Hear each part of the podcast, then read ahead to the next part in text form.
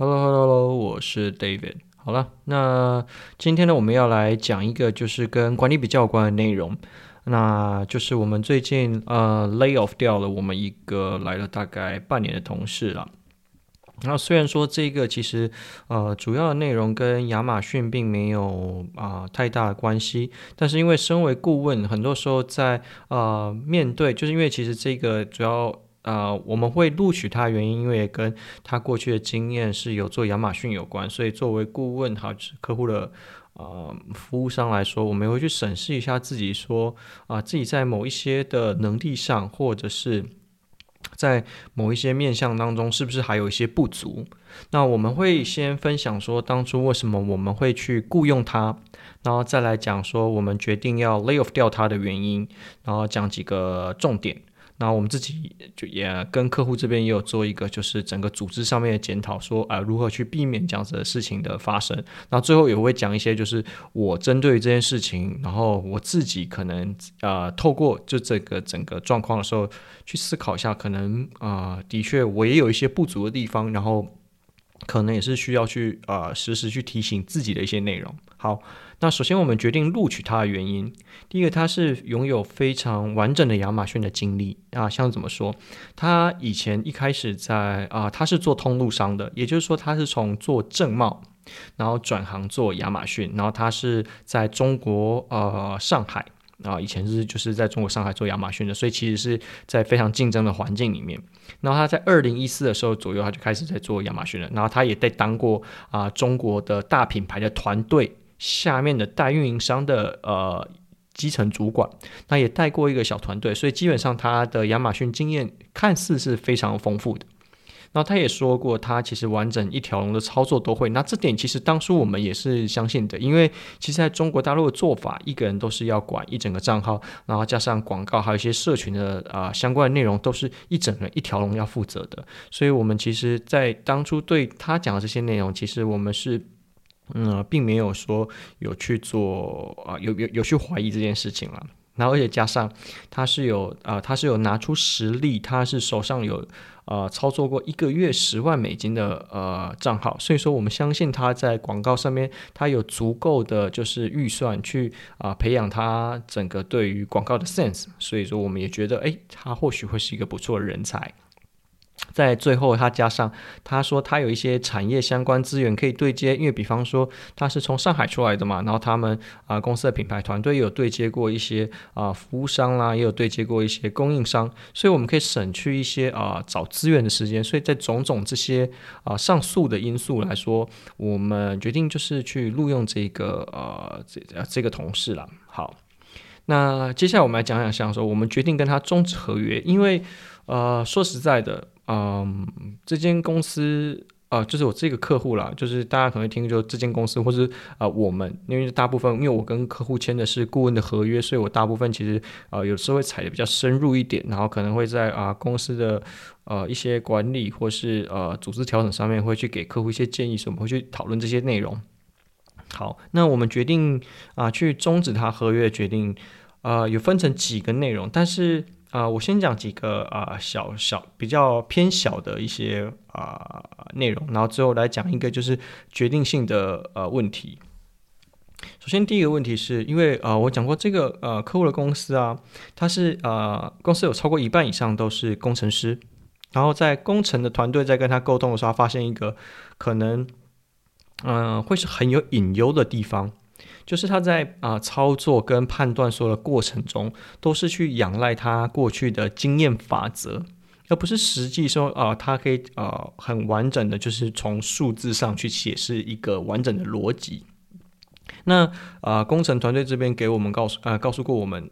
这个样子的状况时候，我们初步有去啊、呃、做理解，是说啊，有可能是因为他操作过的账号不够多。所以他会有所会有一点类似，就是像我们之前啊、在很前面的集数有讨论过类似幸存者偏差这样子的事情。所以说他会呃主观性的认为啊、某些过去合用或是适用的一些方法，可能在这边他也可以适用，但是实际上可能换了一个类目，或者换了一个公司，或换了一个文化，或啊、等等的因素，或是啊、以前可以，但现在不代表可以。所以说，在这样状况下说，呃，经验法则这件事情似乎啊、并不是这么的万用。因此，我们有再请他跟呃工程这团队沟通的时候，要再去多注意一下这些内容。就是因为就是一开始发现问题呢，所以我们请他去啊协协助改善嘛。然后，所以我们后来在他去。啊、因为他他主要有一部分的工作是说，他要去跟啊、工程团队去建立一个销售自动化的基础报表。那我我这边直接讲他大概的方式是什么？因为这边他需要去跟工程师沟通的时候，是因为啊、我们有呃做亚马逊。然后 Walmart，然后还有就是因为线下 FBM 的部分，我们之前有说过，我们有做 local selling，所以在 local selling 它是属于 FBM，所以我们会在库存回补的时候要去算一下周转天数的计算。那呃，有的时候因为货物彼此要互相补货嘛，所以说有的时候如果说 FBA 有时候呃偶尔要支援一下啊啊 Walmart 或是海外厂商，有可能要去用多渠道配送去啊、呃、我们的指定的地点。那中间的时候，我们去计算一下周转天数到底是几天。那当我们在其实这个周转天数是几天的时候，坦白说了，大概大家也说不出来一个原因是为什么。啊，不是说不出这个数字是什么，但是呃，当工程团队问他说，嗯，就是五天，那他说，哎，五天这个数字怎么来的？他说差不多就是五天。啊，可是因为你如果去仔细了解啊，因为这中间周转天数，表示这边是中间是 idle 天数嘛。那假设一天的成本，假设这样总总个呃计算的成本，假设是一千块美金呢？那五天、四天、三天，它的成本比例虽然说除下来是不一样，可是按照比例来说，呃，一千除以五，一千除以四，一千除以三，它下面按照除下来，你回去去看看的话，它的相差的百分比是相差很多的。所以说，我们在这些估值上面来说，不是说不能使用估计值。而是说这件事情啊、在很多数字上是要有逻辑的。好，那这只是其中一个例子，在很多的状况下来说，它都会使用一些经验法则啊。对，以前就是这样子啊，这个就是十四天啊，这个就是几天几天。然后我们去问他说，这个数字它来源的原因是的是为什么时候，嗯，他也说不上来。OK，好，再来第二点是他在广告操作的细节上面不够完整。好，因为他手上其实有一个 daily budget 啊，一百二十块的产品啊，里面包含有关键字排名的啦，然后也有拼长尾转化。好，那那这这个产品它之后它需要开新客，也就是所谓的 new to brand。那所以我们需要它啊去增加一些呃呃增加一些 impression 还有新的关键字进来。那你也知道，在旧的 campaign 它会有所谓的学学习曲线。所以它会一直偏向你原本投放呃里面表现比较好的一些关键字，所以说在我们跟他提出这样的需求的时候，他啊他的做法是他去调整他的 placement。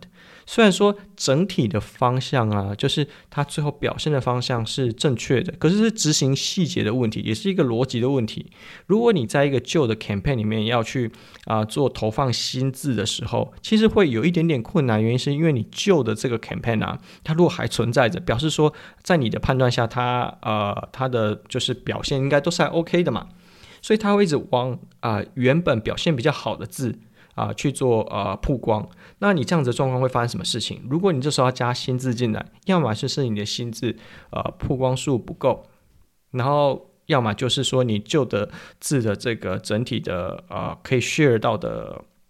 呃 impression 的数目就会开始下降。所以说这个算是执行细节的问题。那说实在的。就是变成有可能我们的预预期目标值可能是执行到一百，那它其实虽然说，呃，我们叫什么，就是 虽不中亦不远矣啦。可能它表现出来，它跑出来可能还有九十分，可能还有八十五分，但是就是啊、这些事情就是一种啊，枝微末节的小事，但是就是细节。OK，就是细节其实啊、有的时候还是蛮重要的啦。好，再来第四点，就是市场啊，的确是现在在做。呃，downtrend，然后整体的搜索量其实都是在萎缩的。那我们也理解，所以就在毛利跟销售额上，并没有按照呃我们自己的 KPI 去呃呃非常的要求啦。因为你总不可能说什么，当市场在做呃市场现在不好了，然后你还要去硬要要求说你的运营一定要啊。就是非常神通广大，在这个时候市场不好，我要逆市场操作，然后还要去提升我自己的 BSR，因为我们也知道我们给的呃怎么讲？比方说行销预算、广告预算，可能不见得能够去呃有做比较好的提升。好，可是呢，在我们给就是我们并没有去要求这样的状况下，你总不能连你的 BSR 都掉啊。因为你的 BSR 都掉，表示说相对虽然说市场在萎缩，但你相对于其他人，你的萎缩的速度更快。好，那好，那说到这边，其实也不是不能够憋，不能不能在 BSR 退步的状况下，就是我们去啊，不是不是不能接受 BSR 退步，而是说 BSR 退步的状况下，你到底做了什么事情？啊，我们举例来说，比方说 BSR 退步了，因为我们去理解的话，有可能是啊，对手降价了。所以说，呃，市场不好，对手降价，想要拉市场占有率，想要拉啊、就是以量取胜。那好，那对手降价了多少？那你有跟公司要去申请这个价格吗？那你如果没有去评估过这件事情的话，那就变成说你也没有因为你的 BSR 在退步，你这件事情去做更多的努力嘛。好，那如果你说啊，对手关键字的投放的预算变多，所以整体的 impression share 提高了，哦，那是提高了多少？好，现在后台其实可以看到你的关键字的 share，你的 impression share，你的就是 ICAP 四个就是呃四个 level，你都看得到这些关键字上面你所占的比例是多少。那你这时候如果这些数字你回答不出来，你没有去争取说啊，我当我今天 BSR 退步了，我还要去做啊相，因为给预算给不给，有可能是公司的。问题有可能是老板的问题，但是作为一个运营，你要去争取，你要去据理力争这些事情，你要其实是要把这些数字提供出来，去告诉说公司说，哎，我需要更多的 support。那这件事情你有做吗？OK，好，然后再来最后一个是，哎，不是最后一个，就倒数第二个是，他在长臂上架的 SOP，他其实他不会去不，嗯，因为他以前就是我们相信他其实是一个啊有能力的经运营，有经验的运营，所以说他。其实上架不会 follow，就是公司给他的 SOP，但我们也不会太会去限制他，毕竟呃 SOP 是给就是可能对相对于呃呃做这些啊、routine 的工作内容并没有这么熟悉的人，他要去遵守的一个问题。那如果你今天有能力去解决问题，其实你不遵守大不遵守这个 SOP，大家还说得过去。但是我们今天如果在 review 啊、整体的状况的时候，发现你的方式没有办法去解决问题。那也提醒你说啊，你这样子的方式没有办法解决问题，那你要不要回去试试看我们给的 SOP？那如果说没有办法，好啊，那就按照有办法。那你要告诉我说你大概多久解释得完？就是虽然说我们老是说啊，客服开 case 很慢，好，那客服开 case 很慢，你有没有什么方式去加速它？你到底做了什么事情？那如果没有，你是不是应该按照 SOP 去进行？就是我觉得这是职场啊一个上下相处的一个艺术了。OK，然后就是。啊、呃，用台语讲就目烧无好，OK，好了，那其实也是因为亚马逊变动的很快，可能你我你习惯的方式，我习惯的方式，可能都不见得去啊适合亚马逊，可能公司给的 SOP 也不见得是适合呃现在的状况，那应该是这些东西是要做呃随着呃这些变化慢慢去做调整的。但是如果说我今天就是你就是一个拿人家薪水的人，你可能对这件事情就是刚刚讲，你可能把鞋爱卡喝。好，那最后一个呃导致我们就是啊真的就是压倒骆驼最根稻草的事情，就是啊其实跟呃 SOP 不遵守这件事情有一点点相关，就是啊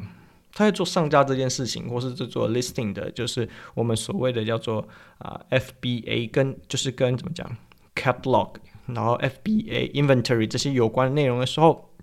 他并没有这么了解啊，所有操作细节啊。后来我们也才了解说啊，他可能有一段时间没有去操作了整体上架了，或是啊 listing 调整这些内容。他对于 flat file 其实并不熟悉，可能是以前是他同组的其他的运营去帮他操作的。好，那对于 flat file 这一点不熟悉，所以呃，进而导致说他有时候在操作或是修改一些内容的时候，可能被系统侦测到啊，这个 listing 它以前有一些存在一些问题，所以 listing 被拆掉了。那当然这些可能我们也可以理解说啊。这些 listing 被拆掉，可能是因为我们啊、以前就亚马逊就是更新了它系统里面的一些 feature 嘛，那只是我们以前没有被侦测到，没有被扫到，所以没有被刷新。那现在被刷新了，所以 OK fine。那我们这些这个结果，我们可能之后再做任何调整的时候，可能就会被被触发。所以这倒是其次，即便呃我们没有要啊、追究这件事情。可是呢，就是因为没有追究这件事情，说他按照这样的方式去做，结果他变成说把以前啊、有一些啊、不需要去调整的，然后也不需要去拆开的，然后他就变成把他 listing 全部拆开了，然后拆开的时候他又合不起来。那合不起来原因是什么？因为有可能呃他的 product type 被改成另从 A 改成 B，然后有可能是说原本的 variation，因为 variation theme 是跟着 product type 嘛，那 product type。它下面是怎么给你的？可能是你在选 browse node 的时候，它就会有不同的 prototype，它会去 mapping。那去 mapping 之后，它你就会被指定到某些 prototype 嘛。那这些东西啊、被拆掉会存在什么问题？第一个 variation 和 variation 合不在合不起来，再来是你的 review 是分开，那这样子就问题就大了。因为有一些产品，假设它没有办法 share review，旧品没有办法带新品，或者是说。呃，有些可能是 FBA 跟 FBM 的 listing 合不在一起，那 FBM 完全没有就是流量进来，所以这件事情其实呃兹事体大。然后我们在跟他啊、很认真的跟他讨论这件事情，请他发了 SOP 的时候，然后就是啊、他给的态度其实并没有非常的友善，所以说最后决定啊、因为这个原因就是跟啊、他结束了他的合约。好。那我们后来有就是针对就是这件事情，就是公司有稍微做个讨论啊，然后我们有几点就是 findings 跟一些可能之后要调整的部分，像是第一点，或许是这我们找这个人把他放在一个错的位置，他或许已经不是运营很久了，所以他的可能工作任啊，实际上一线操作的不是非常的熟悉，所以啊我们在调整他工作内容的时候，有可能啊太慢了。或者是说变成啊、呃，我们的公司的期待跟他能力是不相符的，那这个可能是公司需要调整的部分。再第二个是我们少了就是去审核面试者背景这一关，因为这一关呃有有一个原因啊，就是因为他其实在跟我们啊、做面试的时候，其实他履履历非常完整，虽然开的薪水其实也相对比较高一点，但是他其实能力可能。啊、可能跟公司现在需要的是合不在一起的，所以对于公司来说，可能这样的薪水对公司来说是一个负担，然后有可能是一个负资产。好，然后再来第三点就是，呃，嗯，怎么讲？如果你有面试过人，你就知道其实啊。啊，面面试面试人这件事情真的是呃蛮辛苦的，所以说，而且我们在公司在面试的时候才要用英文面试会比较辛苦。然后在这点的状况下来说，我们因为他，所以不不是因为他了，因为后来我们就改成用英文面试，还有什么时候？因为英他的英文的能力并没有非常的好，可是，在整个公司，因为我们是 remote team，所以我们很多来自于不同的国家，就是大家的就是第一语言不见得是英文，可是大家至少第二语言。都会是英文，所以沟通的话会是用英文。但是他在这英文这边沟通能力比较啊、比较辛苦的状况下来说，其实整体跟其他团队，因为像工程师团队沟通，他们会花很长的时间，所以这点的确是公司去把它疏忽掉了。好，而且再来是第四点，就是这间公司是 remote team。然后，所以说很仰赖，就是我们之前讲过啊、自我管理的能力啊。所以说这块，哦、呃，基本上我们是用专案软体去追踪，但专案软体只能保证是啊啊、量的时间，就是啊、只能保证你的有没有完成，可是并没有办法保证你的质量是不是符合公司的需求。所以这样一来一往，在这些啊、back and forth，其实是很花费时间的。好，那公司针对于以上的状况说，可能要去做，嗯，去做课程教育。那这时候就是变成说，以后可能要，我们也不是说是要做教育啦，就是可能公司的 SOP，或是说啊、公司现在文化，或是我们在面对某一些状况的时候，公司目前会是怎么做的？这些整个。呃，对啊，的确就是公司教育这块，可能要确保新进来的同事都还在同一个频率上，所以这一点就是公司可能啊、针对他的问题之后，我们有去做一些 review。好了，那接下来回到我个人，嗯、我觉得其实作为顾问，我我觉得听了就是在在就是怎么讲，在啊、lay off 掉他这段时间，我也去啊、思考这些问题，就是我们作为呃。亚马逊的就是运营的角色啊、我们其实有很多呃需要反省的地方啊。然后虽然说好，这第一个这个人当初不是呃我找进来的，但是我其实去仔细思考一下，我们在我在做顾问的这段的这个阶段，其实偶尔我们不是偶尔啊，就是我们为了去，就是大家当过业务也知道，做过 BD 你也清楚，我们要寻找更多的客户去开发一些可能性的时候，我们都还是会包装一下，也就是说会需要有些话术。所以到底是我们说出来给客户的，或是啊、给面试公司的，到底有几分是真实的？这件事情其实是打一个 question mark，所以说变对自己也要打一个 question mark。毕竟我其实就像我们刚刚讲，我是业务出身，所以这件事情啊，话术这件事情其实可以理解。但是呢，当你今天真的好跟这个客户签约了，你真的进到这间公司了，如果你的能力跟不上，那你其实就要拿努力来补。那所以说，这时候就有时候去反省自己说，啊，我们自己的能力跟努力。能有没有办法，就是能力加上努力，有没有办法去匹配得上，就是公司对于你的期待，或是客户对于你的期待呢？好，然后接下来就比较现实一点了，嗯，老板给你的薪水其实有多慷慨，或是给客户给你顾问费的时候有多慷慨，就是代表他对你的期待有多高啊。当期待越高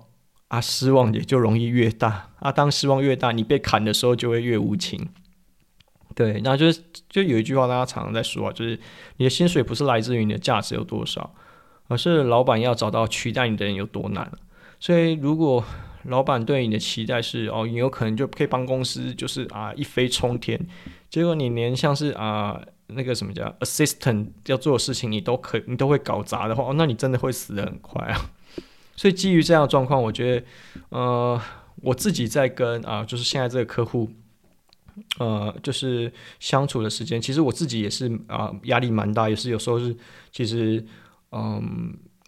怎么讲，蛮胆战心惊的。因为这些客户的学习能力真学习能力真的太强了。就是我我其实啊，跟我比较熟的人，就是应该有到来听过跟我聊，我我我我稍微聊一下，就是说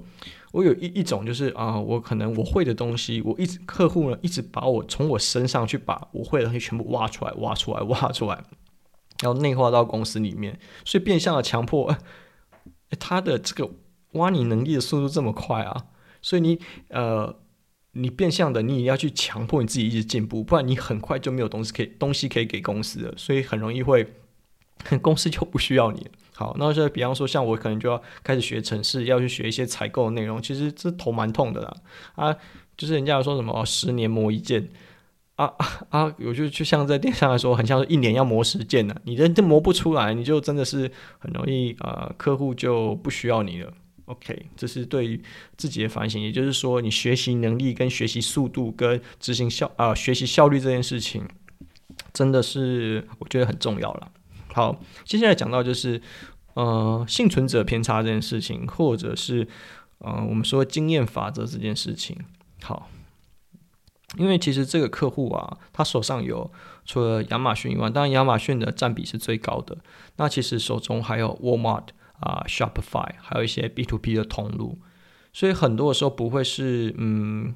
可能只有单一市场的考量，所以客公公司在对于整体销售业绩，还有一些，比方说定价啦，或者是通路渠道的配置上，它会有呃更多的弹性跟更多的策略调整。那我我我也就是说啊。其实当初来这间公司的时候，跟这间公司讨论的时候，一部分也是因为仰赖啊、我之前有做过就整体欧洲市场，然后管过很啊、整个跨国的 team，然后管不同的通路，所以说这个部分啊、我相信其实反对啊反反倒是啊、相对还好。可是就是我们回过头来讲这件事情的时候，你就会发现，很多时候我们必须要站在一个，就反正就是啊、你要站在老板的角度去思考说啊。其实公司现在到底要往哪里走？所以你的策略到底该怎么调整？因为我觉得运营跟老板其实他就是一个最大的，其实他很有很多地方冲突了。像我们在之前，我忘记在哪一集里面曾经啊、讨论过，就是当 echoes 太高。运营的反应是说啊，这间公司啊，老板不愿意再多投钱，所以说啊，你傻逼没有办法不投钱的话，怎么会有销售呢？那、站在老板的角度说啊，echos 太高，就表示说这个运营花公司好多钱，要不要考虑一下这个运营的去留？所以说在这样的状况下，老板跟运营的个人的角度是呃完全不一样的。好，再来就是执行力这件事情。那。你说出来的话，你执行你的兑现能力有多强？因为我觉得，其实电商到，因为电商要做的事情很多，那好像大家都把这件事情讲得很玄，所以就变成说啊，这有点像就是，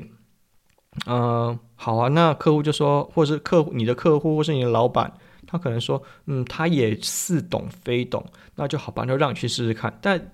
今天你是提出这个意见、提出这个计划的，你的执行力要够强啊，因为呃。就像我的角色，我的角色因为像是我，我的角色其实蛮像一个，嗯，比较，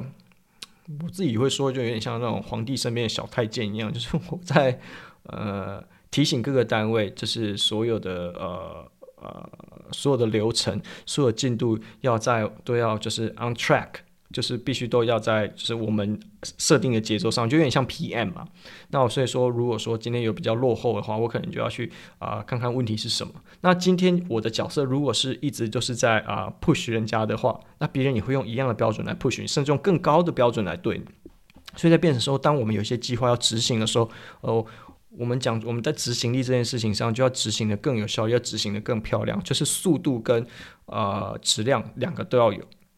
好，所以说，呃，这个前同事可能在当初进来的时候，呃，讲了比较多漂亮的好话，或是漂亮的，呃，比较不错的一些策略。但是你的开始执行的时候，却啊、处处碰壁，处处有问题。但是他在去解决这些问题的能力上，却还有待加强。那这样子其实就很容易会会有问题了。那其实这作为顾问，我们常常会遇到这样的状况啊。就到底我们讲出来给客户的东西，他吸收了多少？好，那他吸收了这些东西之后。他对于呃我们的期待是多少？那他如你如果发现他对你期待很高，你可能要赶快去做一些期待调整，不然你的执行力可能赶不上的时候，那你们其实只会不欢而散。好，那最后一点就是，其实在，在呃不管是做顾问还是是做啊啊、怎么样做运营，就是给人家请啊，呃付你钱的人就是老大了。OK，就是除非你今天自己出来当老板嘛，就是虽然说呃。嗯，有的人就会说，运营就是老板，可能就也是要靠运营。说什么有些对等关系好了，就是，嗯，如果是顾问服务商拿人家钱，就不要妄想要去对你的，就是不要去怼你的客户或者怼你自己的老板，你要把该做的事情完成就好了。然后觉得，嗯，好像很多的运营都会有一种，嗯，很有个性啊。然后有时候，呃，可能会有一种怀才不遇，或者是说，嗯。还你还欠一个，你是一一匹千里马，还欠一个伯乐。但有时候事实上，呃，我觉得大家不要讲那么难听呐。就是因为我后来跟啊、这个要离职的前同事，因为我会讲这样的原因，就是当我们有决定要 lay off 掉他的时候，其实、呃、中间的过程也是蛮挣扎、蛮辛苦的。那他的态度也呃坦白说不是非常的友善，然后他的姿态也开始摆的稍微高了一点。然后我就直接很直白的，就是有，就是我们就针对专业这件事情回去讨论，因为平常不太会去看他的专业嘛，因为他既然说他啊、呃、很有经验，所以我们不会去 re，我们就放手给他去做，放权力给他去做。那当今天啊、呃、好，你就是你的啊、呃、把空间给你啊、呃、弹性给你，可是当你没有办法做到的时候，当大家拿对啊、呃、专业出来啊、问你的时候，其实你也回答不出来。那这样子台阶就会很难下了啦。OK，好了，那今天讲了这么多的，就是其实内容主要是在说，其实作为一个顾问或是作为一个运营，那很多时候就像我们讲的啊、自学能力、学习能力这些东西，真的是要就是你说得到，你就要做得到。OK，那这就是其实我今天最后的重点，就是你说得到，你就要做得到。OK，That's all。